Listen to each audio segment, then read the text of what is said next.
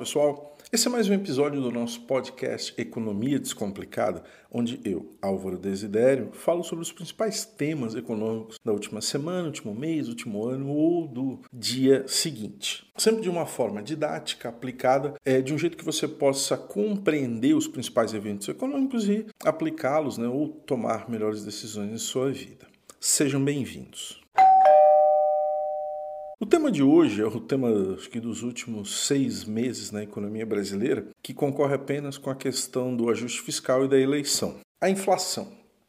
IGPM versus IPCA, preço de alimentos, preço no atacado, é temporário, não é temporário, Banco Central está certo, Banco Central está errado e o que vai acontecer daqui para frente. Bom, de antemão é importante dizer que fazer previsões especialmente sobre o futuro, né? Já dizia um prêmio Nobel, é bastante difícil.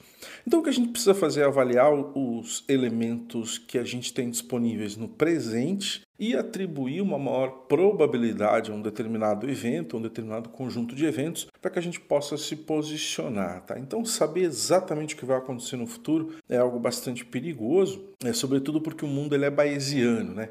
O que acontece hoje influencia o conjunto de eventos de amanhã e assim sucessivamente. Voltando para o tema especificamente, tá?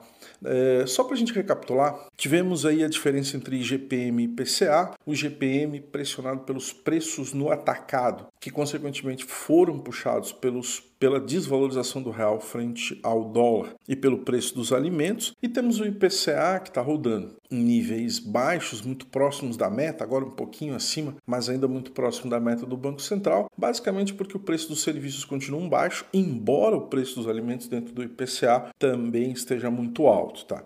E aqui acho que vale um parênteses, né? A inflação de alimentos é a pior inflação que existe sobretudo porque ela tem um impacto muito forte sobre a renda dos mais pobres, né? o poder de compra dos mais pobres. Você fatalmente vê as pessoas que têm renda ou estão no extrato de renda mais baixo da economia tendo que reduzir as quantidades ou substituir alimentos, né? ou no limite até não comprar, porque você tem um comprometimento da renda muito grande né? para que possam continuar se alimentando. Então ela é a pior que existe. Fechando parênteses, a gente continua com essa diferença muito grande. O IGPM ele alcançou no acumulado em 12 meses incríveis 24%, né? É o maior resultado aí é, para o mesmo período nos últimos 20 anos. O IPCA continuou rodando ali no acumulado em 12 meses, muito próximo da meta. Só que a gente tem elementos novos né, que influenciam tanto a inflação quanto a questão do IPCA, especialmente para 2021. Em primeiro lugar, a gente tem a identificação de um evento, especialmente afetando o IGPM, os preços no atacado, que é a chamada recomposição de margens na cadeia produtiva, na cadeia do atacado. A economia parou e para que a economia retome, né, você precisa que as linhas de produção voltem a funcionar. Isso não é da noite para o dia, é, você precisa colocar as máquinas para funcionarem novamente e você também precisa que o empresário acredite que nós não teremos novas paradas. Né? Então, você tem uma série de desequilíbrios em termos de estoque, de capacidade de produção que levam a gargalos na ponta.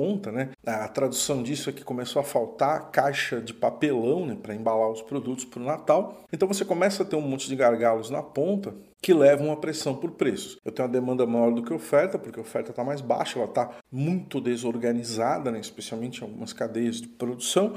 E aí eu tenho aumento de preço e esse aumento de preço acaba chegando na ponta. Então isso também tem um impacto na inflação. E você também tem o reajuste dos planos de saúde, que afeta o preço dos serviços, e também temos aí agora uma surpresinha para o mês de dezembro, né, que é a tarifa vermelha na energia elétrica, que deve pressionar também o preço da energia, especialmente no primeiro trimestre de 2021, mas depois isso acaba suavizando né, e contribuindo para uma baixa da inflação, porque essa tarifa vermelha ela é retirada, né? pelo menos a gente espera que ela seja. Por causa disso, o IPCA para o final de 2020 ele foi reajustado, né?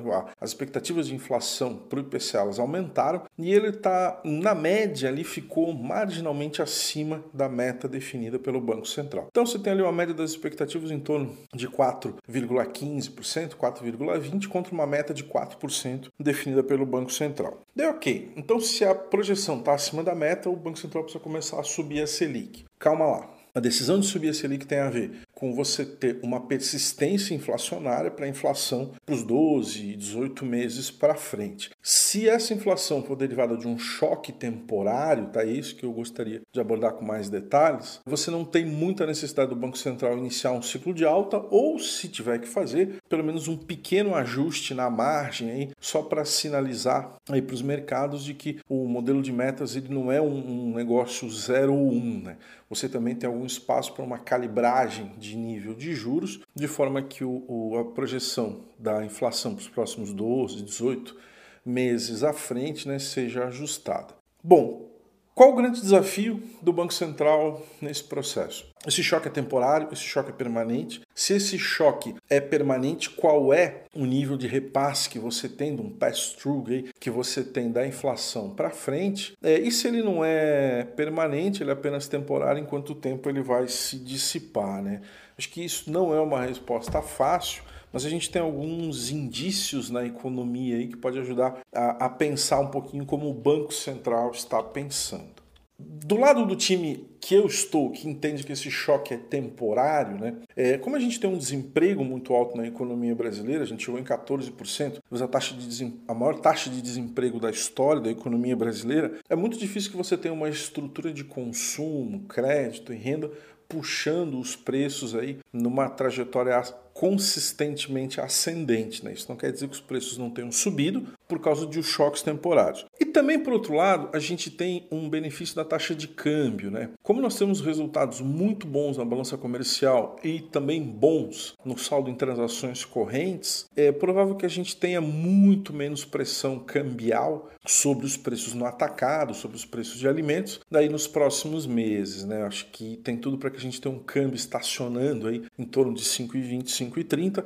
Claro, salvo o seu teto de gastos, né, que a gente já falou aqui em outros podcasts, seja respeitado. Se o governo resolver mandar o teto de gastos para o espaço para praticar populismo fiscal, daí todo esse cenário degringola e o Banco Central vai ter que começar, infelizmente, um ciclo de alta aí simplesmente para acalmar os mercados. Né? Eu entendo, como conclusão, mais provável é que nós estamos dentro de um choque temporário. Sim, vai piorar um pouco a vida das pessoas, tá? É importante que você tenha uma queda na renda real e você acaba constrangendo o consumo mais adiante, mas o choque é temporário. E esse choque temporário não necessita que o Banco Central inicie um ciclo de alta. Portanto, para concluir, é, me coloco do lado daqueles que acreditam que esse choque é temporário e que o Banco Central não vai precisar começar um ciclo de alta da Selic até que a inflação convirja para a meta, tá? preço dos alimentos, o câmbio, todos esses desajustes temporários, especialmente na cadeia de produção, eles devem perder força no ano que vem. Tá? Então, o Banco Central não vai precisar iniciar nenhum ciclo de alta e longo de taxa Selic. Esse é o cenário mais provável, mas como eu falei no início, né, prever o futuro não é 0,1, né? é atribuir probabilidades aos cenários mais prováveis né, e se proteger dos cenários adversos. Meu nome é Álvaro Desidério e esse foi o Economia Descomplicada. Até a próxima, pessoal.